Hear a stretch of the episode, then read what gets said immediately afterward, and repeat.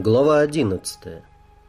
Совсем другой дорогой, ведущей светлыми и тщательно обставленными комнатами, меня втащили в искрящийся крохотными позолоченными рожками зал, который я принял сначала за салон или гостиную. Но я изменил свое мнение, увидев бассейн почти в половину совсем не маленького пространства. Они только принялись меня раздевать, как резкий окрик вспугнул их, словно стаю мотыльков. «Гимнастах легон!»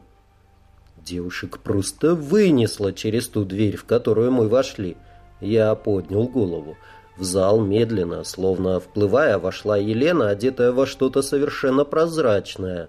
Мое сердце споткнулось об это фантастическое видение и сделало синкопу. Идеальная. Вот все, что я мог сказать о ее теле, едва скрытом легким туманом тончайшей кисии. Не говоря ни слова, она подошла, пододвинула невысокий стульчик и усадила меня на него. Затем, мягко опустившись на колени, стала стаскивать с меня ботфорты. Я было попытался помочь ей, но она так решительно отбросила мою руку, что я сдался. Медленно, по одной вещи, она раздела меня до трусов, затем подтянула меня за руку, и я понял, она хочет, чтобы я встал. Вода была свежа и горяча одновременно. Словно драгоценную вазу Лена оттирала мое тело от боли и усталости. Время остановилось, застыв в воздухе сверкающими капельками наслаждения. Не знаю, сколько длилась эта ночь. Внутренний таймер остался где-то на обочине вместе с осторожностью и благоразумием. Какое-то время я еще держал и коридоры, и прилегающие помещения, а затем ушло и это. Первый раз за всю жизнь я забылся в руках женщины. Но она того стоила. Она не просила пощады, но и сама не отдавалась в ту ночь. Я любил ее с отчаянием приговоренного к смерти. Ненавижу прощания. Беззвучной тенью я выскользнул в коридор, осторожно прикрыл за собой двери и тут же наткнулся на одну из служанок завернутая в небесно-голубое саре, смуглокожая и изящная, будто статуэтка. Она выскочила из глубокого и, наверное, очень удобного кресла и склонилась в низком поклоне. «Господин чего-нибудь желает?»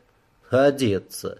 Она тихо склонила голову. «Что желает надеть господин?» Я только вздохнул. «Ну, например, господин желает свои собственные вещи. Это возможно?»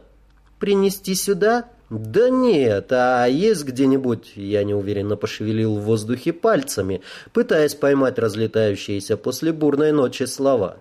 К моему удивлению, она меня поняла и произнесла еще раз, поклонившись. «Идите за мной».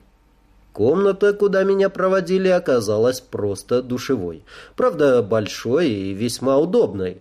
Пока ходили за моими вещами, я успел принять душ и даже побриться, любезно выданной мне бритвой.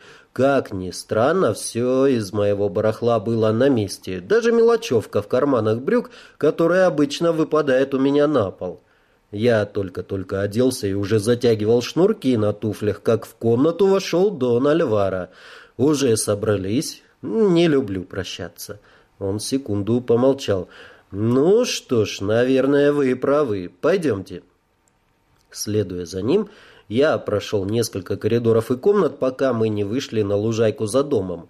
Прошли ее и сквозь щель в заборе оказались на территории другой виллы. Дом выглядел заброшенным и пустым, а сам парк напоминал скорее джунгли, чем культурные посадки. Не пройдя нескольких шагов, Дон Альвара остановился. «Дальше без меня». И, наткнувшись на мой вопросительный взгляд, пояснил, «На первом этаже дома в большой гостиной лежит ваш трофей. Держите, это вам». С этими словами он подал мне крохотную таблетку, похожую на прессованный гашиш. «Это микрофильм. Там все, что нам известно об институте. И еще...»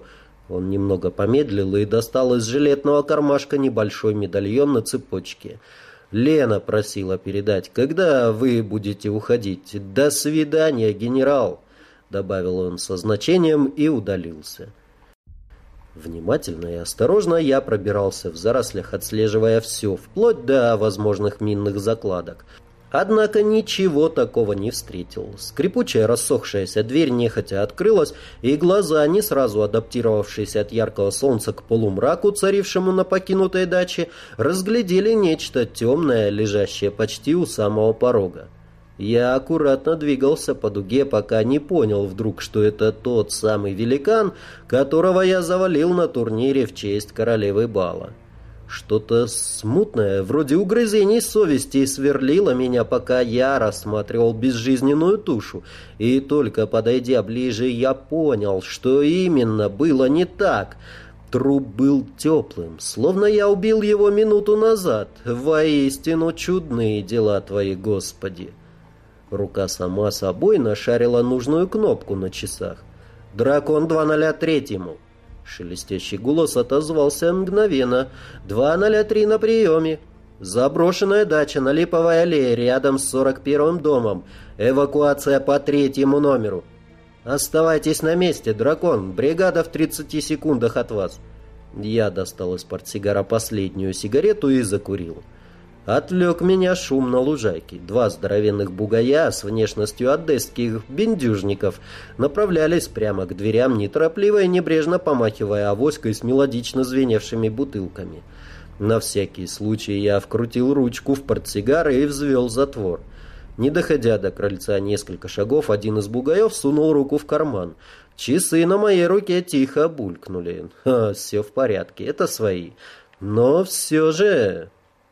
Стоило им войти в дом, как их развязные и ленивые движения вдруг стали мягкими и пластичными, а в руках появились одинаковые ГЛОК-29 с металлокерамическими глушителями. Я осторожно вышел из-за поворота коридора, удерживая обоих на прицеле. Один из них вздрогнул от неожиданности, потом опустил оружие и представился. «Эвакуатор 22». «Дракон! Вольно, ребята!» У, у нас машина возле забора, дом под наблюдением. Пошли?» — подал голос второй. «Не все так просто. Надо утащить вот это». Я небрежно ткнул ногой в лежащий на полу труп. «Ух, здоров же!» «Да ладно, чё базарить?» — прервал его второй. «Потащили». «Не», — довольно ухмыльнулся первый, — «не так сразу». Он быстро расстегнул заляпанную солидолом спецовку, а под ней оказалась вторая, точно такая же. Затем стянул с себя штаны и бросил все это мне. «Одевайся!» Натягивая провонявшее смазкой и потом тряпье на свой белоснежный костюм, я мысленно чертыхался, но не спорил. Ребята знали свое дело, и от меня сейчас требовалось самое большое — не мешать. Пока я возился с одеждой, парни также споро и без лишних разговоров одели труп. Правда, несмотря на то, что на одном остались лишь шорты и грязная майка, а на втором только штаны, колорита они не потеряли. Ну что, пошли? Случайный зритель мог увидеть, как трое подвыпивших работяг тащили своего пьяного в усмерть товарища. Потом, поймав на дороге какой-то серый микроавтобус, они удалились во свояси.